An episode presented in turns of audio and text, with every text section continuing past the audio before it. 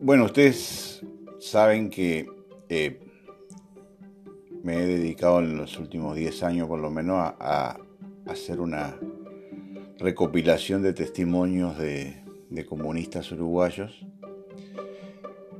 de la patria comunista, como le llamó eh, Gerardo Caetano en su momento.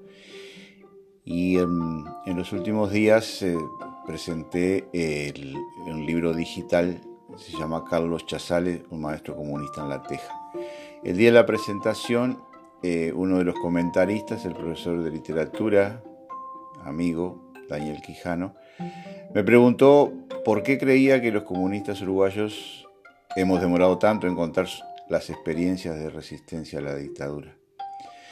Esta es una pregunta recurrente que vengo rumiando y tratando de responderme desde hace unos cuantos años. Mi respuesta fue parcial, en vivo allí, incompleta, de lo cual me lamento. Por eso eh, he tratado de desarrollar la hipótesis que anuncié, pues solamente me quedé en el prólogo. Allí en vivo dije esto, que el clandestinaje y la compartimentación tan férrea a la que obligó la represión, sumado al corto tiempo entre la recuperación democrática y la caída del muro de Berlín, más la implosión de la Unión Soviética, hicieron que aquellos militantes, fieles, disciplinados, fueran prudentes primero y luego se vieron choqueados por semejantes acontecimientos. La posterior e inmediata atomización de la patria comunista los terminó por dejar atónitos, o nos terminó por dejar atónitos. Por eso, el único relato que ha prevalecido es el de los tupamaros.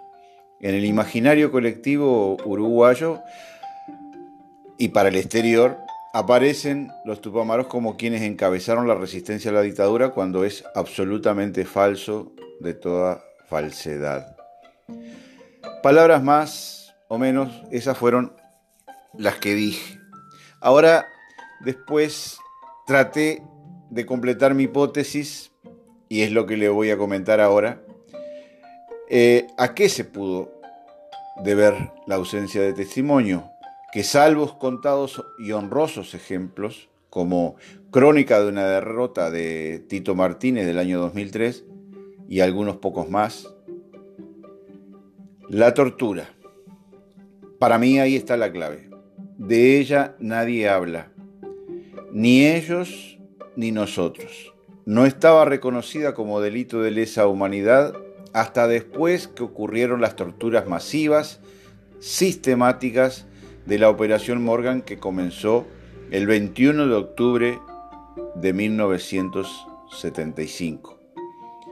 Incluso algunos de mis testimonios memoriosos recuerda la hora exacta en la que comenzó ese 21 de octubre de 1975 la operación Morgan, eh, antesala inmediata del, Plan Cóndor para la región de América Latina. Ellos, los represores, usan eufemismos para no reconocer la existencia de la tortura. De nuestro lado, se la nombra, pero de una manera muy sesgada,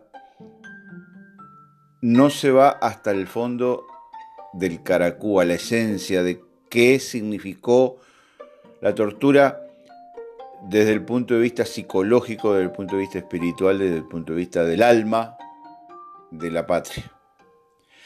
La tortura masiva, sistemática, estatal, aplicada desde el Estado, en el Uruguay de la década del 70 y 80 del siglo XX fue como la guillotina en la Revolución Francesa de 1789. Muy frecuentemente asocio estos dos instrumentos, la tortura y la guillotina, cuando releo las primeras páginas de la novela El siglo de las luces de Alejo Carpentier de 1962. Con su prosa barroca de lo real maravilloso describe páginas tras páginas aquel artefacto omnipresente en el centro de la escena histórico-social que llegó para consolidar un nuevo modo de producción, el capitalismo. En el caso de la tortura, se instaló en el centro de la vida de los uruguayos para consolidar, consolidar la delación, la desconfianza, el sálvese, sálvese quien pueda, hacer la tuya, las rebajas de salario y la ausencia de libertades, sin que la ciudadanía protestara organizadamente por temor pánico de aquel instrumento omnipresente en todos los ámbitos de la vida social. Los comunistas enfrentaron la dictadura junto al pueblo uruguayo organizado, primero con la huelga general, y creíamos que caería en poco tiempo. Demoramos en darnos cuenta que el camino sería largo y difícil. Luego, los mandos de la represión militar policial prometieron que harían desaparecer por 50 años al Partido Comunista.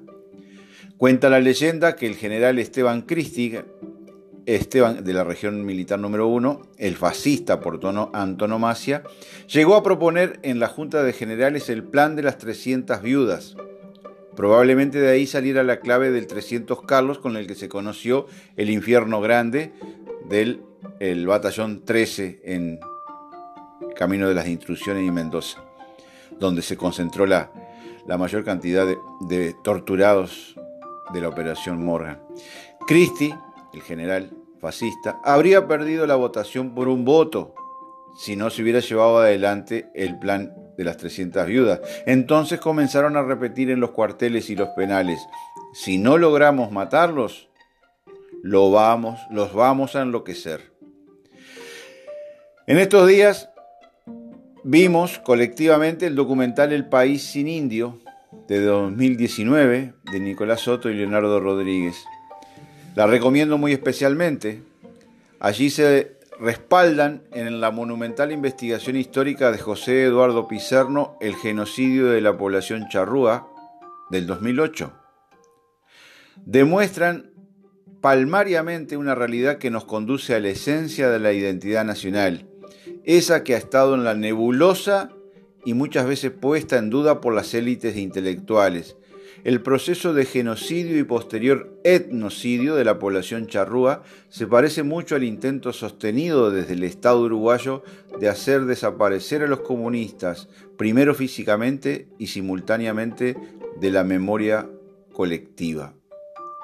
El proceso de represión, miles de presos, varias oleadas cada dos años, hasta el final de la dictadura inclusive, una treintena de asesinados y desaparecidos, el intento sistemático estatal de exterminio de los comunistas uruguayos como parte de la Tercera Guerra Mundial contra el marxismo internacional, declarada por el dictador Bordaberry, fue un horror que lo vivió toda la sociedad en la cual nos conocemos y decimos permanentemente que nos conocemos todos.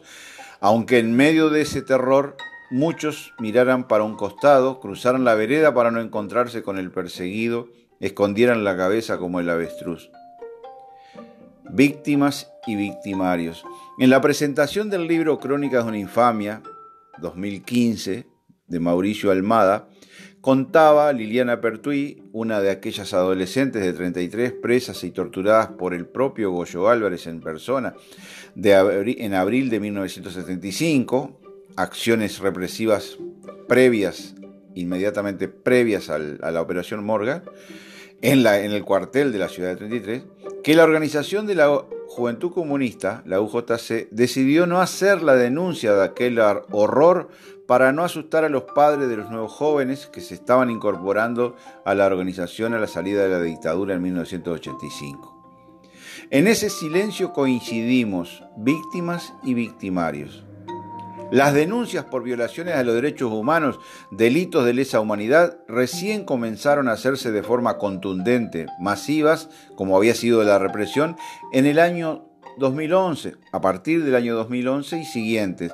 El Uruguay había sido condenado por la Comisión Interamericana de Derechos Humanos en el año 2009 por el caso Hellman.